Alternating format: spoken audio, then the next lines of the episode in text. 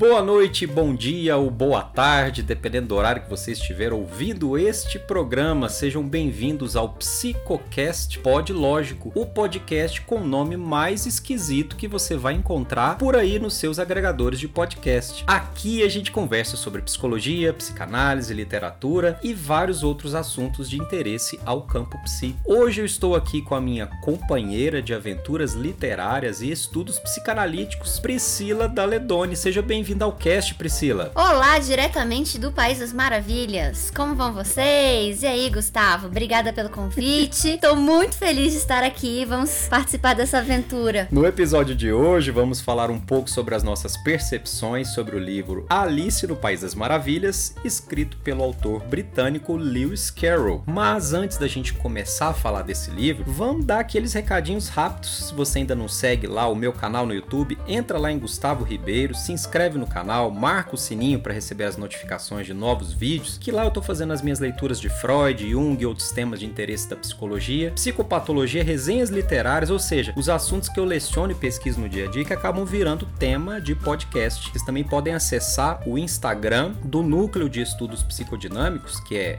núcleo.estudos.psicodinâmicos, onde eu divulgo todas as atividades do canal e que você pode nos mandar uma mensagem via direct, inclusive para falar o que, que você está achando desse cast e interagir conosco, mandando sugestões de pauta, dúvidas, críticas, elogios. Ou seja, o seu comentário é muito importante para que possamos seguir produzindo conteúdo gratuito e de qualidade para vocês. Priscila, você também tem canal, não tem? Ah, eu tenho. Vou divulgar aqui então. Meu canal é Priscila Daledoni, Priscila com SC e dois L's, Daledoni com dois L's, ou seja, na dúvida põe dois L's que tudo dá certo. é, tem o canal do YouTube que é esse e o Instagram é arroba Priscila Também com SC e dois L's, dois L's. Muito bem, então sigam lá os nossos canais e também são os pontos de contato que vocês têm conosco para nos dizer como é que nós estamos indo aqui nas nossas aventuras literárias. Mas então, chega de enrolação, hein, Priscila? Então vamos falar agora sobre as nossas percepções de Alice no País das Maravilhas.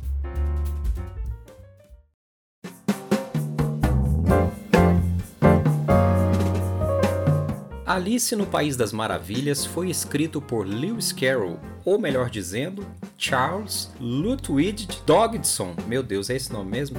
Vou repetir, Charles Lutwidge Dodgson. Que nome difícil, é melhor falar Lewis Carroll mesmo, né? Mais fácil. Diácono protestante, professor de matemática no Christ Church em Oxford e curiosamente gago, olha só, hein? Na faculdade Christ Church, Dodgson nossa senhora, esse nome vai ser. Até o final do cast a gente vai aprender a falar esse nome. É, mas você sabe que o personagem Dodô, há quem diga que é uma referência a ele mesmo. É, Dodô. Dodô, então Dodô. na dúvida, fala Dodô Olha que aí. a gente dá conta. Fica a denúncia então. Então, Dodgson conheceu a famosa família Liddell, composta pelo pai Henry, a mãe Lorina, o filho Harry e as filhas Lorina, também com o nome da mãe, né? Edith e a pequena Alice. É, acho que em inglês deve ser Alice, mas acho que a gente pode falar Alice, né? Que inspirou a história deste livro. Não se contentando com as narrativas orais e improvisadas, Alice pediu a Dodgson que escrevesse a história para ela. Um ano depois, Dodgson presenteou Alice com a sua história. A primeira versão manuscrita do livro tinha o título de As Aventuras de Alice no Reino Subterrâneo, com uma foto da Alice tirada pelo próprio autor e o pseudônimo de Lewis Carroll. Esse assunto das fotografias é, inclusive, um assunto muito controverso na biografia de Carroll. Mas a gente volta a falar sobre isso daqui a pouco. É, e bota controvérsia É. nisso, né? A gente vai falar disso mais tarde. Dodgson, então, nasceu em 27 de janeiro de 1832 em Cheshire, é, que é o condado inglês que ficou inclusive eternizado pelo conto de Alice, com o famoso gato de Cheshire. Muito tímido e reservado, Dodgson sempre foi um inventivo criador e contador de histórias. Dodgson demonstrou talento precoce para matemática e ganhou uma bolsa para estudar no famoso Christ Church, em Oxford, onde lecionou por mais de 20 anos. O ambiente acadêmico em Oxford era rigoroso e austero. No centro do campus havia um grande relógio no campanário da igreja, que estava sempre cinco minutos adiantado, o que simbolizava o rigor da atmosfera britânica nesse período. Aos 24 anos, Dodgson conheceu a pequena Alice, na época com apenas 4 aninhos. O pai de Alice, então, Henry Liddell, era um acadêmico muito respeitado e havia ocupado o posto de capelão do marido da rainha Vitória, o príncipe Albert. Em 1856, mudou-se com a sua família de Londres para Oxford para assumir o posto de deão na faculdade de Christ Church, para acompanhar os estudos dos príncipes da Casa Real. Esse negócio de deão aqui deve ser uma espécie de coach da época. Será que é uma mentoria? O que, que será que Eu acho que é, tá mais para reitor da faculdade. Ah, sim. Então deve um ser decano. lá um, um decano, uma pessoa muito importante, né, que ia ali ajudar os estudos da realeza. A pequena Alice, nascida em 4 de maio de 1852, era taurina menina, olha só. Foi criada em meio ao luxo, nobreza e disciplina. Sua mãe teve 10 filhos e ficou famosa por seu autoritarismo familiar, sendo uma grande matriarca. Gente, o Gustavo tá rindo da minha cara só porque eu falei que a Alice era taurina. Mas eu achei um comentário super pertinente. Quando essa família se mudou para Oxford, na nessa ocasião eles conheceram Charles Dodgson, que é o Lewis Carroll, né? Eles eram apenas quatro filhos, o Harry e três meninas. A Lorena, mesmo nome da mãe, né? Edith e Alice. A pequena Alice logo chamou a atenção de Dodgson, pois era muito inteligente, curiosa e perspicaz, como uma boa taurina. Uma boa taurina, vai, vai nesse signo aí. Signo do Freud, olha só. Dodgson logo criou um forte vínculo com a família Little e sempre estavam juntos em várias ocasiões e passeios. Esses encontros eram sempre marcados pelas habilidades criativas de Dodgson, que eram a fotografia e a narrativa de histórias fantásticas. Hum, quase dois séculos depois e ainda não se sabe o que causou a separação de Dodgson da família Liddell. Muitas hipóteses foram criadas por pesquisadores. Para uns, o motivo do afastamento seria a crescente aproximação de Dodgson, com 31 anos, da então pequena Alice, com aproximadamente 10 anos na ocasião. Outra hipótese seria de que Dodgson estaria muito interessado na filha mais velha da família, a Lorina, mas também cogitou-se que a causa do rompimento seria um suposto caso amoroso entre Dodgson e a governanta da família, ou seja, parece que o cara foi colocar o nariz ali onde não devia, né? Que babado Se forte. meteu nas, na- nas- nos assuntos da família. Vamos ver o que, que vai acontecer. É, mas vamos sair dessa revista Caras aí, mas vamos para o que é comprovado historicamente. Que é que depois da conversa que ele teve com a mãe da Alice, em 1853, o Dodgson nunca mais levou as crianças para passear e as relações esfriaram significativamente. Olha só. É, no ano seguinte, Alice recebeu o manuscrito de As Aventuras de Alice no Reino Subterrâneo. Eu gosto desse reino subterrâneo, assim. Eu antigamente não tinha tido uma, uma ideia de Alice, assim, como uma coisa debaixo da terra. É um Alice no underground. Mesmo, é, underground. Embora eles tenham se afastado, ainda permane- permaneceram morando próximos um ao outro. Até o casamento de Alice, em 1880. Então, ele nunca se afastou de fato da família, né? Vejo que parece que Alice cresceu, então, tornando-se uma mulher altiva e menos sorridente, enquanto Dodgson buscou a companhia de outras crianças, mesmo tendo se afastado da família Liddell, né? Ele as levava para passeios e, eventualmente, até a sua própria casa, onde as deixava brincar com os seus brinquedos enquanto as fotografava. Olha só, gente, momento denúncia do podcast. O que, que vocês acham disso, hein? Tenso. Esse interesse de Dodgson por crianças é provavelmente o ponto mais polêmico e controverso de sua biografia. Afinal de contas, o que, que ele fazia com aquelas crianças, hein? Há muitas especulações a respeito deste assunto e recomendamos que você busque se informar bastante antes de já formar uma opinião preconceituosa sobre o autor, mesmo achando estranho toda essa história, até porque não há nenhuma prova concreta de que ele tenha cometido algum tipo de abuso. Tudo que se tem são notícias das cartas, dos diários, né? Muitos documentos históricos mas esse ainda é um assunto muito controverso, a gente precisa abordar isso com muito cuidado.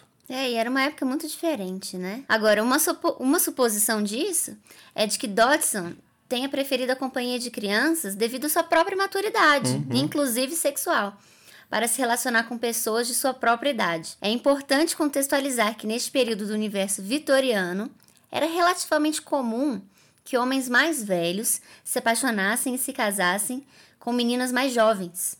Algo bem diferente de como quando olhamos para isso com os nossos olhos de hoje. É, a gente também tem que sempre destacar isso, que quando nós olhamos através do olhar atual, as coisas de antigamente parecem muito mais estranhas, mas contextualizando com os hábitos da época, a gente vê que essas fotografias, como a gente vai dizer aqui, eram até comuns de serem feitas, né? O convívio com as crianças e o registro de fotografias era algo até relativamente comum.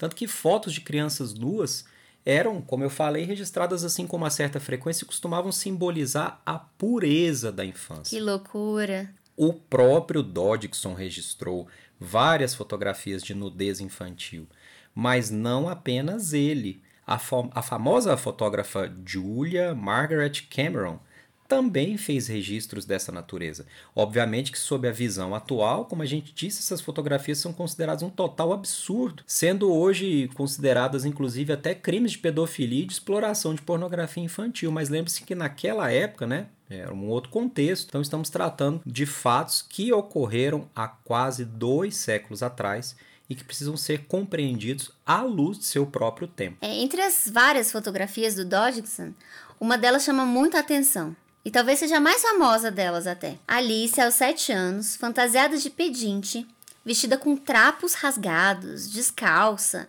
com o braço esquerdo apoiado na cintura e a mão direita em formato de concha, pedindo esmolas, deixando à mostra parte das pernas, dos ombros e um mamilo de fora. Em contraponto com o figurino, o olhar inquisitivo, perspicaz e desafiador encarando a câmera. O olhar de Alice nessa foto nos faz pensar exatamente na Alice da ficção, que, embora vivendo apuros, sempre se mantém altiva e sempre inquisitiva também, né, Gustavo? Esse é um ponto que a gente estava conversando aqui antes do início da gravação desse cast, que eu mostrei aqui para Priscila a foto, né, que consta aqui no livro que a gente vai comentar, da edição que nós usamos aqui para fazer esse cast e que mostra bem como que ela está vestida, é, como uma pedinte, como uma mendiga vestida em trapos, mas a posição corporal com que o Dodgson registrou ela mostra um paradoxo muito interessante que embora ela esteja assim supostamente numa posição vulnerável e de inferioridade, né, por ser retratado como uma mendiga, mas o olhar e toda a posição corporal dela, os gestos com as mãos, né? É, transmitem assim uma altivez e uma autoridade é, que fazem um contraponto assim muito interessante com o que a aparência externa dela mostra. Então a gente vê que isso vai aparecer no livro, a gente vai depois novamente falar sobre isso lá na frente. E em 1871, vejam só, quase 17 anos depois da publicação das aventuras de Alice no Reino Subterrâneo, lembre-se que esse é o título original né, que o Lewis Carroll fez. Dodgson publicou a continuação da história, intitulada Alice através do Espelho. Durante todos esses anos, devolveu toda a correspondência recebida em nome de Lewis Carroll, negando a autoria das duas obras. Alice, então, muitos anos depois, acabou por casar-se com um jogador de cricket chamado Reginald Hargraves e teve um filho a quem chamou de Leopold. É o famoso Leopoldo, né? O nome do príncipe Leopold, filho da rainha Vitória, por quem Alice até foi apaixonada, mas não pôde casar-se por interferência da própria rainha. Inclusive diz aqui que a rainha teria um receio de que o filho virasse até uma certa chacota porque ela já tinha uma fama por ser a Alice que inspirou os contos de Lewis Carroll. Olha só, coitadinha. Enquanto isso, o Dodgson permaneceu lecionando em Christchurch, levando uma vida reservada e desfrutando da companhia de quem? Das crianças. Gastava pouco dinheiro, sustentava as irmãs E tendo recebido algum valor pela venda dos seus livros, escutem essa que essa é boa. Ele solicitou que reduzissem seu salário na faculdade. Quem é que faz não, não, isso? Para, para, para tudo. Que, como é que é isso aí? O Ele... professor pediu para baixar o salário, gente? Eu queria ter sido professor nesses tempos, então. Olha só, mano. Tá difícil, hein? professor hoje, não sei, né? Gente, Será que não rola, não? Que homem é esse, hein? quando, quando sua obra de arte ficar pronta aí, quem sabe você não, não peça uma redução de salário. Tem que ir para Oxford, então. Mas foi assim que ele morreu em 14 de janeiro de 1898, aos 65 anos. Enquanto ele morreu aos 65 anos, a Alice sobreviveu após a morte dele por mais 36 anos. Teve um casamento estável, com bom status social e três filhos. Anos depois, já viúva, passou por uma grande dificuldade financeira e, sem nenhum sentimentalismo, acabou vendendo o manuscrito original de As Aventuras de Alice no Reino Subterrâneo para manter seu patrimônio. Quer dizer, ela foi lá, estava passando um aperto, viu que tinha o livrinho do Lewis Carroll, arrematou o livro e salvou o patrimônio, salvou a casa dela, né? Por que não? É, tá certo, né? É. Fazer o quê? Tava precisando do dinheiro, né? Não tinha o hum. que fazer. Outro fato curioso foi que Alice, em 1932, aos seus 80 anos de idade, foi convidada de honra para as comemorações do aniversário de Lewis Carroll em Nova York, na companhia de seu filho mais novo, foi a grande celebridade do evento. Após regressar do evento, então ela desabafou ao filho: Estou tão cansada de ser Alice no País das Maravilhas. Dois anos depois, Alice Liddell descansou para sempre. Fiquei pensando agora naquela cena do Titanic, né? Com aquela senhorinha dizendo assim, há 84 anos atrás. Morri. Gente, Gostaríamos de destacar que toda essa resenha que a gente acabou de passar aqui com vocês, tema dessa discussão, foi baseada no maravilhoso texto de Márcia Heloísa, que consta na introdução do livro Alice no País das Maravilhas, publicado pela editora Darkside. Então, se vocês quiserem dar uma olhada nas fontes de onde a gente tirou essas informações, vocês vão encontrar isso nessa edição. Recomendamos muito então que vocês busquem ela, porque além dessa introdução incrível, que a gente acabou de citar várias partes, a gente se inspirou para poder fazer essa resenha, vocês também vão encontrar muitos outros materiais de apoio, incluindo as famosas fotografias de Lewis Carroll das crianças e aquela famosa fotografia que a Priscila falou da Alice Pedinte. Então queria destacar que a Dark Side fez um trabalho fantástico nessa edição e isso precisa ser sim reforçado aqui no cast. Também quero dizer que nós não estamos ganhando nada da Dark Side para fazer essa propaganda, é só porque a gente gostou mesmo. Nossa, é uma edição muito linda, gente. Eu não sei se vocês têm esse esse apego pelo livro, porque eu tenho. E eu adoro essas edições lindas. E ela, nossa, eu estava folheando aqui porque a minha edição não é uma edição dessas lindas como a do Gustavo. A minha é bem simples. Na verdade, eu tenho um inglês, uma em português a minha edição aqui. Gourmet. Bem... É, agora, a edição gourmet do Gustavo é uma coisa maravilhosa. Eu tô quase.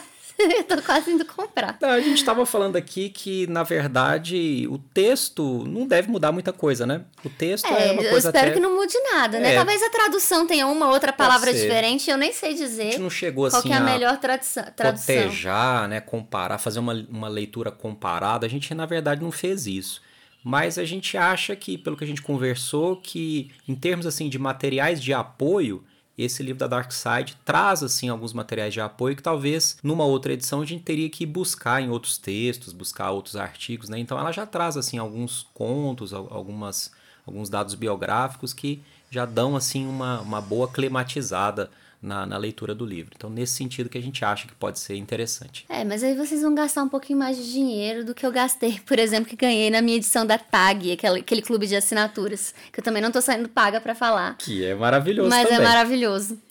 O que importa é que você leia esse livro, que é Sim, bem bacana. gente, em inglês e português. Se acharem uma versão em chinês e, e derem conta de ler. Contanto que você fale chinês. É, aí, gente, ó, só partir para felicidade. Mas vamos seguir para o próximo bloco, no qual discutiremos um pouco do enredo e das nossas impressões gerais sobre a história de Alice no País das Maravilhas. Gente, então a gente acredita que quase todo mundo já conhece essa história da Alice, talvez não tenha lido o livro, não, sabe, não saiba os detalhes, mas a gente vai comentar aqui em linhas gerais um pouco da história, não é nenhuma questão de dar spoiler ou não, é porque tem filmes aí, até no YouTube esses dias eu estava pesquisando, tem um filminho da década de 50, né, sobre Alice, tem também aquelas outras adaptações que já foram feitas até para o cinema. Elas até mexem um pouco com a história original, mas resumindo, a história de Alice no País das Maravilhas é aquela situação em que Alice está ali sentada é, com a irmã, parece que elas estão assim num, num, parque, né, num lugar assim aberto, e ela está assim entediada.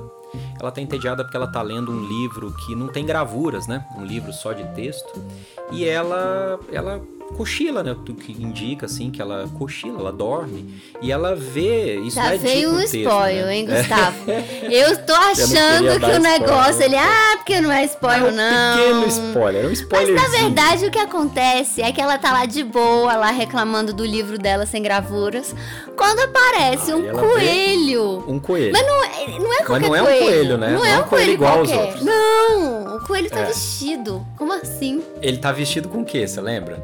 Com o que que ele tá Ele vestido? tá vestido Gustavo? com uma, um- uma- um casaco, assim, uma, uma roupa formal, né? Formal, e segurando E, e, aí- e segurando o quê? Um um relógio. relógio. E é isso que chama a atenção dela, né? É. Porque não é um coelho qualquer, é um coelho diferente dos outros. Então, ela vai atrás do coelho e ela, o coelho entra por uma toca, né? E ela naquele momento ali decide ir atrás da toca. No que ela entra na toca, ela entra, é um, parece um túnel assim, comprido, né? Ela E- cai. E aí tem um declive, cai, né? E Tem cai. um declive, ela cai, né? Ela cai num buraco e ali parece que tudo já se transforma, porque esse buraco é, é- é profundo, assim. Ela até tem tempo de pegar umas coisas assim que estão na, nas prateleiras do buraco na medida que ela tá caindo, né? E ali ela entra assim no reino subterrâneo e a partir daí vão acontecendo todo tipo de situações é, que saem totalmente da lógica, né?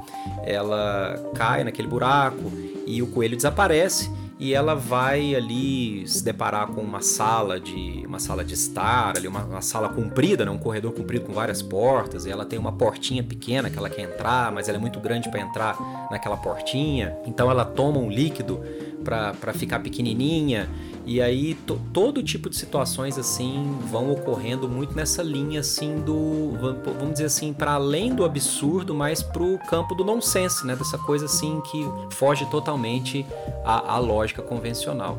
Então tem várias situações. Eu não sei se a gente vai falar aqui exatamente de todas elas, porque acho que o foco dessa nossa conversa aqui hoje é mais assim na, na experiência que a gente teve lendo esse livro do que exatamente na, na, na descrição detalhada dos fatos que ocorreram na, em toda a história.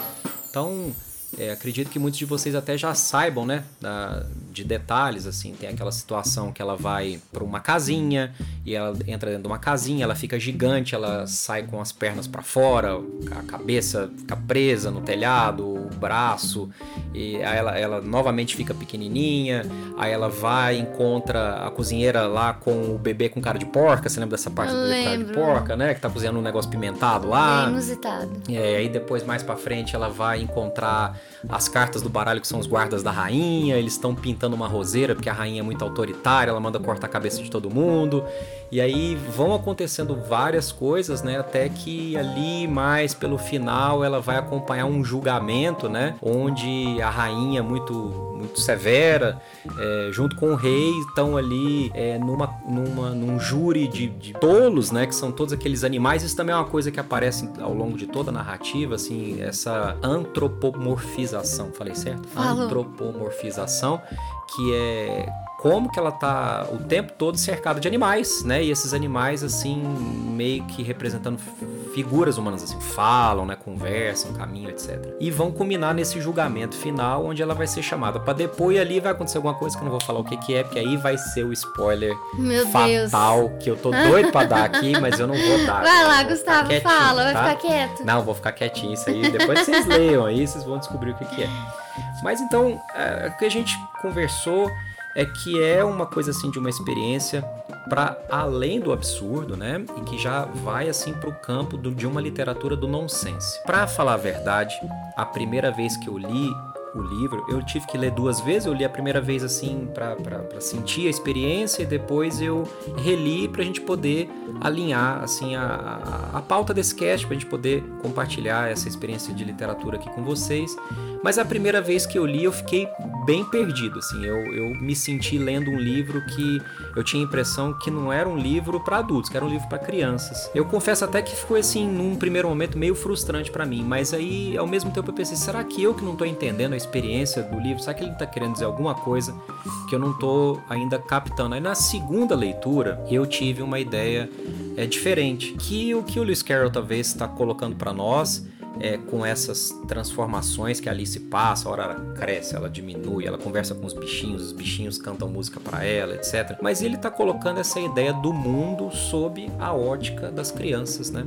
Essas crianças que estão sofrendo seus desconfortos do crescimento, estão sofrendo as dores do crescimento, né? Então todas as mudanças de tamanho, os estranhamentos que ela tem com o próprio corpo. E até uma coisa que você falou, Priscila, do dela tá ali de frente para um livro sem gravuras, uma coisa meio chata, e ela é atraída pelo, pelo coelho, que é um coelho diferente, né? Um coelho vestido de, de casaco, com um relógio na mão, apressado, né? Ele tá atrasado, ele tá sempre atrasado. Mas é uma criança que é então movida pela curiosidade. Eu fico pensando assim, esse desejo da criança, né? Essa coisa da, da curiosidade dela tá é o que vai levando ela cada vez mais é, profundamente no reino subterrâneo. Então ela é uma criança assim movida pela curiosidade infantil. Um outro elemento que eu não sei se você também reparou é como que ela se queixa em vários momentos da história de ser mandada, né, de receber ordens das pessoas, né? Muitas situações que ela tá, até, até uma coisa que ela diz assim, todo mundo tá me dizendo o que fazer, né? O tempo todo mundo me dizendo o que fazer, né? Então. E é interessante também como ela se mostra como muito, muito altiva muito mandona consigo mesma. Ela briga com ela, mas assim, com de uma maneira tão severa. Então, Alice, você já devia ter visto isso, você devia ter feito aquilo. Uhum. E, e agora eu quero fazer um parênteses que eu tô aqui ouvindo o Gustavo falar dessa experiência dele e tentando associar com a própria história, né? Porque ele começou a falar de, de uma experiência em que ele se sentiu perdido no País das Maravilhas. E será que não é exatamente isso que era para ele ter sentido, né? É, um pouco Alice. a Alice estava perdida ali. Ah, mas é um livro para criança. E é esse desconforto que a Alice sente também. Até que ponto ela é a criança é. para esse livro, para essa história, para isso tudo que ela está vivendo. Ela é adulta para ler um livro sem gravuras, mas ela é criança para tomar decisões mais sérias da vida dela, que todo mundo no País das Maravilhas chega e, e, e manda. Então a gente, de uma, é de uma maestria muito grande do Lewis Carroll colocar esse efeito na narrativa em que a gente começa a adquirir certos sentimentos, certos pensamentos que são completamente agregados aos sentimentos e pensamentos da protagonista. E essa passa a ser uma experiência de todos e não só dela. Então, quando naquele momento que aos 80 anos, sei lá quantos anos, ela falou: "Eu tô cansada de ser Alice uhum. no País das Maravilhas", uhum. até que ponto nós também não chegamos em, em um determinado momento da vida em que a gente está cansado de ser Alice, porque essas transformações elas são sempre presentes na nossa, no nosso processo evolutivo. Nós estamos sempre crescendo, independente de termos 7 anos uhum. como ela, ou 17, ou 57, ou 87. Então a gente está passando, e é um livro também. É, o Gustavo falou que leu mais de uma vez, eu também li mais de uma vez o livro. Eu imagino que seja um livro para a gente ler em diversos momentos da nossa vida. E eu acho que a experiência é. se torna totalmente Verdade. diferente de acordo com o que a gente está passando, o que, que ele diz pra gente. E aí fala muito dessa. de uma. de, um, de uma terapia mesmo, uhum. ligada à literatura, que é um assunto que me interessa bastante, uhum. sabe? Até que ponto a gente também não está fazendo um processo de autoconhecimento uhum. dentro de, de um processo que parece ser apenas lúdico mas não é. é. A Virginia Woolf fala muito dessa, falando da Alice no País das Maravilhas, ela citou que é um livro para crianças, mas é um livro para as crianças que existem dentro dos adultos. Uhum. E isso é um fato. Onde é que está a nossa criança? A gente Perfeito. encontra na obra, Perfeito. né? Perfeito. Perfeito. Acho que esse foi o um impacto assim para mim, porque eu acho que a primeira leitura eu fui assim muito com o olhar é, até com o olhar do simbólico, às vezes trazendo para o olhar da psicanálise, Mas depois eu fui vendo que eu tinha que me desconstruir um pouco dessa visão racional, porque parecia que o enfoque era um enfoque assim do olhar realmente do ponto de vista de uma criança, né? Essa coisa que a gente está falando assim, é, de ser mandada, de receber ordens, que é tudo que uma criança escuta dos pais, né? O tempo todo, ordens, faz isso, faz aquilo, faz aquilo, não faz isso, não faz aquilo. Então parece que tem assim um elemento, até se a gente trouxer não só por esse viés assim da, do olhar infantil sobre o mundo, mas do olhar do adulto também que nós vivemos num mundo hoje que é cheio de regras. A gente é o tempo todo, a gente está no meio de uma pandemia, é, lidando com regras. É, hoje mais do que nunca, né? Muito re recebendo regras, sendo, vivendo sob regras o tempo todo, né? Então, é, a, a, coisa do Wonderland parece que é assim, que é o país das maravilhas, né? É o país onde não há regras, né? Que acho que é o contraponto desse mundo atual que a gente vive, assim, sempre sobre a ótica da racionalidade e das regras, né? E o que eu acho interessante também, que você falou de não há regras, mas talvez sejam regras diferentes, né? É esse ponto do ilógico, do nonsense, mas que tem uma lógica própria dentro dele. A regra da não regra. A regra da não regra. e aí a gente entra aqui em milhares de paradoxos que, que são difíceis até de serem explanados, uhum. né? De serem conversados, uhum. mas que, que não foge a a, uma sequência lógica de pensamento. Porque quando nós paramos para analisar, fazer uma análise um pouco mais formal da obra, ela não deixa a desejar em termos de coesão, de coerência. Sim, sim, então, sim. tudo isso é respeitado, mas dentro de uma terceira via, talvez. Dentro de uma, de uma, de uma coisa mais original. E é o que a gente está precisando hoje. De, é. Quando a gente busca soluções para as nossas problemáticas, para as nossas questões, a gente precisa pensar é, o fora da caixinha que, que uhum. Tá na uhum. moda de se falar. Uhum. E é exatamente isso. Como, de repente, um professor de lógica, de matemática da universidade consegue subverter essa lógica, mas criando uma nova lógica que é perfeitamente coerente dentro de um contexto formalizado. Então eu, eu vejo uma genialidade muito grande no Lewis Carroll. Sim. Você ficou também com a impressão que a leitura ela flui, ela é, ela é tranquila e muitas vezes até assim, até divertida em muitos momentos. Né? A gente lê e às vezes a coisa vai tão pro campo do nonsense, assim, do ilógico, como você falou, que a gente até ri em alguns momentos assim das situações tão absurdas que vão aparecendo ao longo da história, né? Então, a leitura em si, ela é muito divertida. Eu acho que a minha dificuldade na primeira vez foi tentar encontrar um sentido. Eu não estava conseguindo encontrar muito bem um sentido para isso. Mas na medida que eu reli, fui desconstruindo, assim, acho que até talvez até as minhas expectativas em relação à, à própria leitura, eu fui conseguindo entender que ele estava fazendo um contraponto com essa, vamos dizer assim, essa racionalidade é, vitoriana do tempo dele. Bom, a gente está falando do universo britânico, né? E aí tem esse coelhinho lá no início que passa por ela, que chama a atenção dela e que faz ela deslizar para o mundo do subterrâneo, que é esse coelho representante do tempo lógico, né?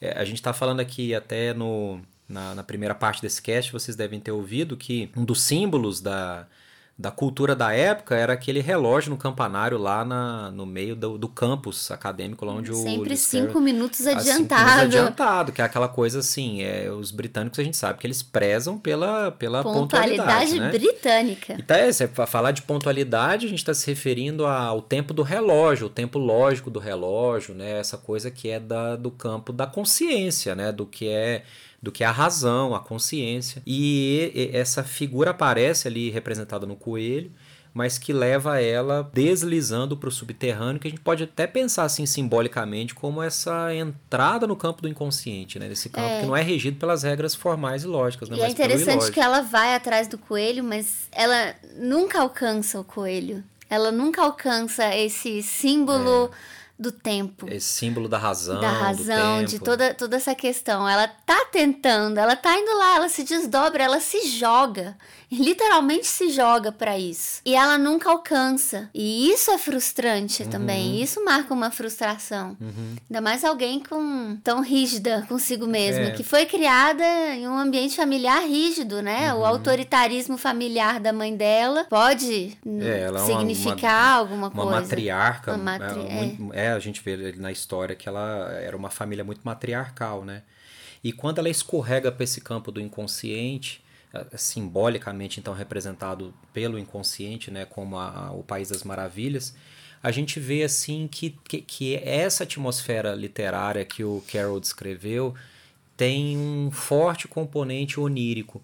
A gente sente quando está lendo o livro que é como se a gente tivesse é, vendo um sonho, lendo um sonho, ou, ou estiver sonhando, né? Porque a, o, o absurdo dos acontecimentos, né? a falta de conexão lógica dos acontecimentos é, é, é, é tão marcante no texto que é, um, é, é como se você estivesse realmente sonhando é, ali todo aquela, aquele nonsense do, dos sonhos, né? E ela realmente está sonhando o seu spoiler aí. Ah, então agora não sei o que falei. Não o que falei. Ah, falou que ela cochilou, falou Momento que ela cochilou. É mesmo, eu falei que ela cochilou, falou, né? Eu não falou. devia ter falado isso. Acho pois que é.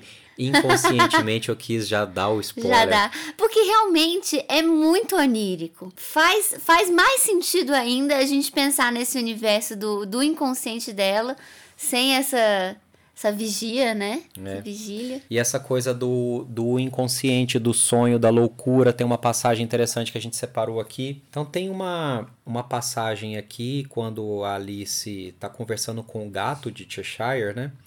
que ele ela tá buscando o caminho ou para encontrar com o chapeleiro ou com a lebre de março, né? O gato diz assim para ela, né? É, naquele lado mora um chapeleiro e naquele outro lado, apontou com a pata esquerda, uma lebre de março. Tanto faz visitar um ou outro, os dois são malucos. Aí Alice diz assim: Mas eu não quero me meter com gente maluca. Aí ele diz: Ah, isso é inevitável, diz o gato. Somos todos malucos aqui. Eu sou maluco, você é maluco. Por que diz que sou maluca? indagou Alice. Só pode ser, disse o gato, ou não teria vindo parar aqui. Então, essa, essa coisa já de, de colocar já a razão por água abaixo, né? Alice considerou o argumento insuficiente mas prosseguiu. E como você sabe que é maluco? Para começar, disse o gato, cachorros não são malucos, concorda? Acho que sim, disse Alice. Então, prosseguiu o gato, perceba só: o cachorro rosna quando está irritado e balança o rabo quando está satisfeito. Já eu rosno quando estou satisfeito e balanço o rabo quando estou irritado. Logo, só posso ser maluco. Então, aqui, é, essa parte do, da, do texto é bacana é, traz assim realmente essa discussão com a loucura, com o nonsense, com um ambiente onírico da narrativa. É, tudo isso vai assim é, chamando muita atenção na medida que a gente vai. Quase que a impressão que dá é que a gente vai entrando com ela, toca adentro, né? E vai se perdendo junto com ela pela história. Chega uma hora, não sei se para vocês isso aconteceu, mas chega uma hora para mim assim que eu já tava completamente perdido, eu tava escorregando com ela junto na história. Você já, já estava louco também. Tava doido já também, eu tava per tinha perdido o caminho já.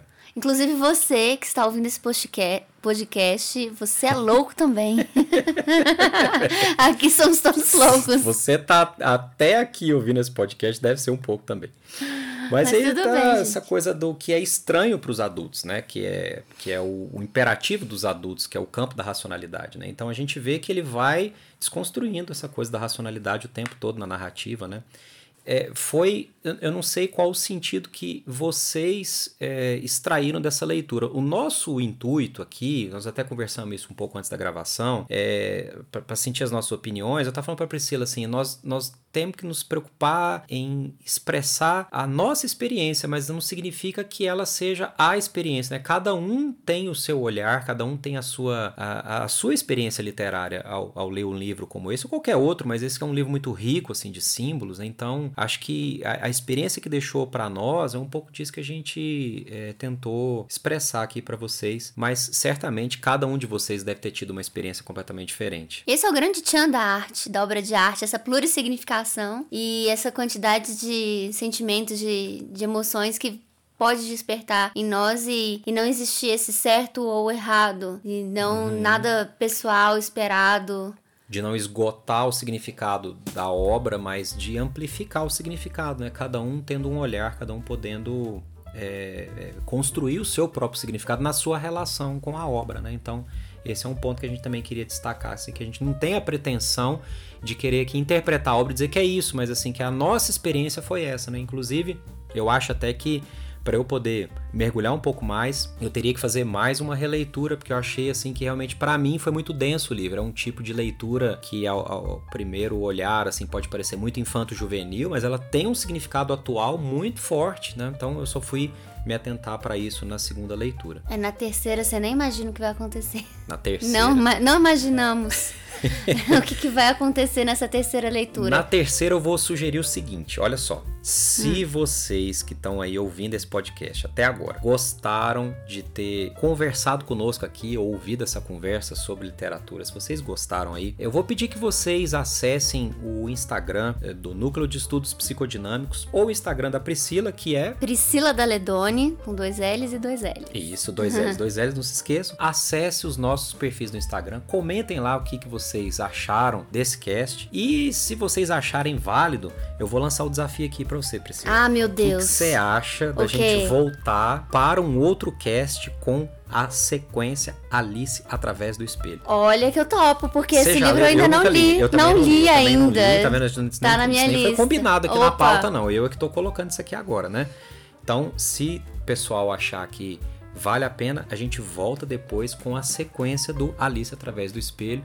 Então a gente aguarda aí os comentários de vocês. Espero que vocês tenham gostado então de mais um episódio aqui do cast.